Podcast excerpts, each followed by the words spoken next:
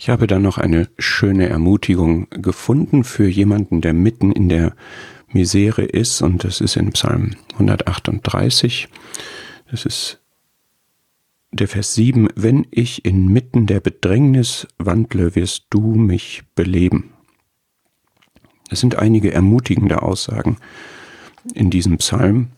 Und wir haben jetzt drei Personen beispielhaft aus der Bibel gesehen, die jeweils mittendrin waren und um sich herum keine Hilfe finden konnten und auch in sich keine Hilfe finden konnten, die aber jeweils den Beistand des Herrn erlebt haben, in der Situation gelernt haben, geprüft wurden, geläutert wurden und die an der Hand und in der Hand des Herrn letztlich zu dem Ziel gebracht wurden, was er mit ihnen verfolgt hat.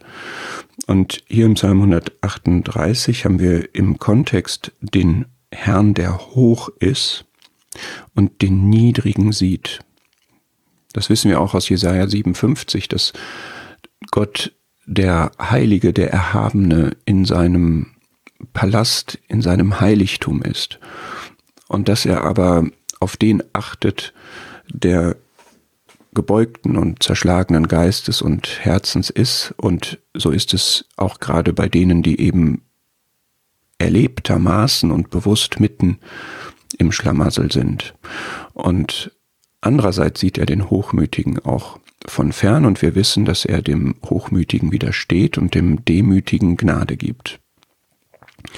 Und nun kann es eben sein, dass man mitten inmitten der Bedrängnis wandelt und dann darf man die Zuversicht haben, dass er belebt, dass da, wo die Situation Kraft kostet, Ressourcen verschleißt, Energie verbraucht, Spuren hinterlässt, dass da die Erwartung sein darf, dass man Belebung bekommt von dem Herrn Gnade.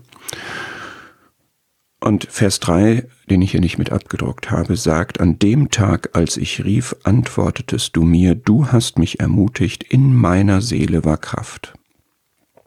Das ist das, was man unmittelbar dann erleben kann, die Kraft in der Situation auszuhalten. Und dann hat man aber auch die Perspektive, der Herr wird es für mich vollenden. Es ist nicht man selber, der das vollenden kann und soll und wird. Keine dieser Situationen konnten die, die in der Situation waren, selber lösen. Sie waren mittendrin ausweglos und menschlich betrachtet hoffnungslos, aber sie hatten den Herrn, an dem sie darin festgehalten haben und haben die Zuversicht, der Herr wird es für mich vollenden, zu seinem Ziel, zu seiner Verherrlichung. Herr, deine Güte währt ewig, lass nicht oder du wirst nicht lassen die Werke deiner Hände.